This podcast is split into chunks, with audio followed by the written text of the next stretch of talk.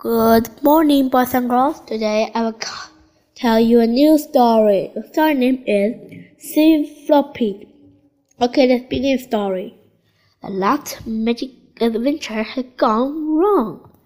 Floppy had been left behind. A giant bird had flown off with them. This was because a hurricane had exploded off the bottle and it was all my fault, said Biff. We've got to rescue Floppy, said Chip. We must go back into an adventure. But we can make the key glow, said Biff. I know, said Chip, but we must try. We have to find a way to get genie back into the bottle. Biff and Chip looked at the magic key. Oh, it's only it will glow said Biff. The magic key began to glow. Magic took children back into the last adventure. The magic took them to an innocent land. Biff had been there before. It was islands where the giant birds had flown away with Floppy.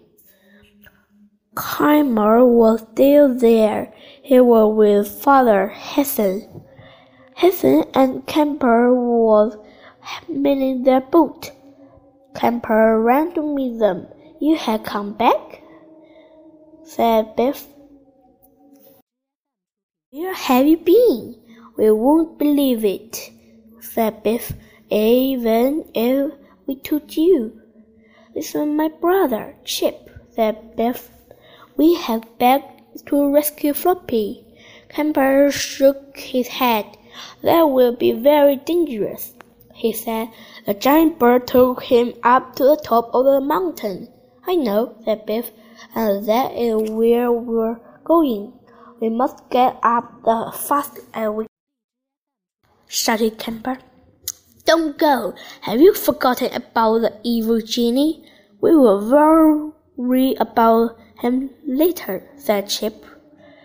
Biff and Chip went as fast as they could, but it was hard walking. They had to climb over big rocks. At last they came to the mountain. Biff was tired. She sat on the rock for a rest. The mountain looked steep and rocky. How can we climb up? asked Biff. The chip found a dirty up a street. Come on, called Biff. A goggle look an easy way up. Biff and Chip began to climb under Gully. Suddenly, there was a loud noise and a terrible smell. It was like evil genie. He had standing at top the gully. Ha! I can soon get rid of you, he shouted. The genie clapped his hands. Water began to rush down the gully. Biff and Chip had no time to climb out. The water rushed toward them. Quickly, Biff, climb on this rock and hang on, shouted Chip. Biff and Chip hung on to the rock. The water roared past them. Biff and Chip were frightened. What are we going to do? shouted Biff. I don't know, called Chip. It was far to jump safely. Then they saw Camper. He had followed them on the mountain. Hang on, he shouted. I soon have you safe. He threw a rope across the gully. I caught a branch on the other side. Biff and Chip climbed safely on the rope. We have to please to see you, said Biff. I thought we'd never get off the rock. The evil genie did this, said Chip. It took them a long time to get onto top of the mountain. At last they reached the nest of the giant bird. Ah, said Chip, look at all these bones. I hope the bird haven't eaten Floppy. Floppy, called Biff, where are you? Then he saw Floppy. It was fast asleep and he had content look on his face. In front of there was a black bones. Oh, Floppy, said Biff, wake up. Floppy woke up and uh, wagging his tail. We must get back quickly, said Camper. The evil genie will use his power again. I'm glad we are going said Floppy. But I'm sorry, I can't take all the lovely bones. Then they went down the mountain as fast as they could. Then they saw Heaven. He came look of them. I'm so glad I've found you, he said. I've been worried about you. We have all saved, said Camper, and we have rescued Floppy. Hastings was worried. Look at Camper. The genie may use his power again. We must get away from the island as quickly as we can, he said. I began to lower things into his boat. Chip looked at the old chest on the beach. It had been washed up in a storm. I don't know what inside it, said Hastings. Oh, it could be treasure. Why don't you open it? asked Chip. I don't have a key, said Hastings. Chip and had an idea. Then the magic key, said Biff. He said he put the key in the lock and turned it. He let the chest stand open.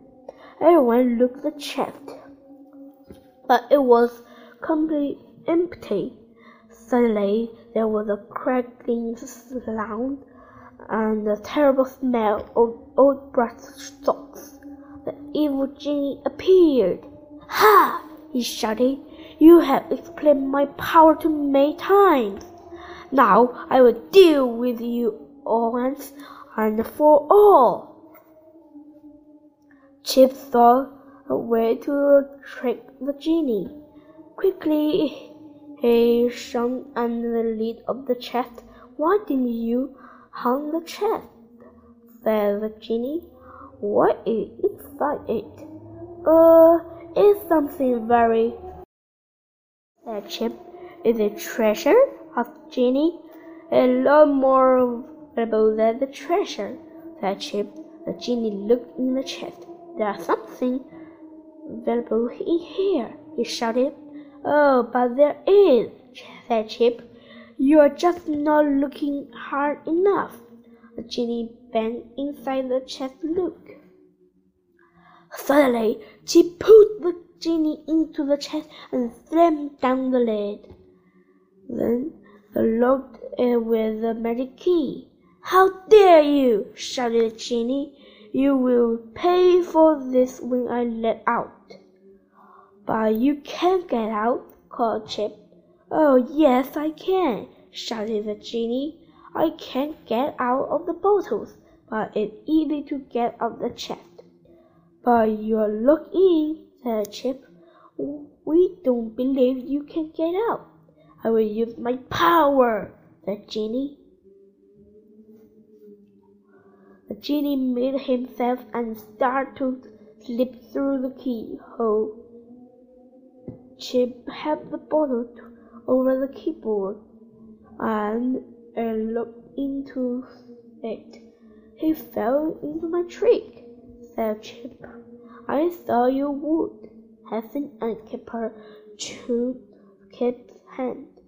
They was brightened. Chip, said Camper, a genie is dipped in the bottle. Now we can all go home. I'm glad it was all right in the end, said Biff, and I'm glad Floppy is safe. The magic key began to glow. It was time to go.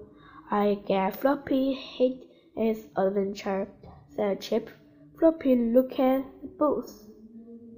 I don't know, he thought. I quickly enjoyed it. Really. The magic took them home. Kipper ran to Biff's room. Hooray! You rescued Floppy, he said. What happened to the evil genie? We put back in the bottle, said Chip. The children look at the little chest. I'm glad the bottle didn't come back from the adventure, said Chip. Biff tried to lift the lid of the chest, but it wouldn't open. And now the key won't fit, she laughed. The end. Goodbye. Thank you for the listening. See you next time.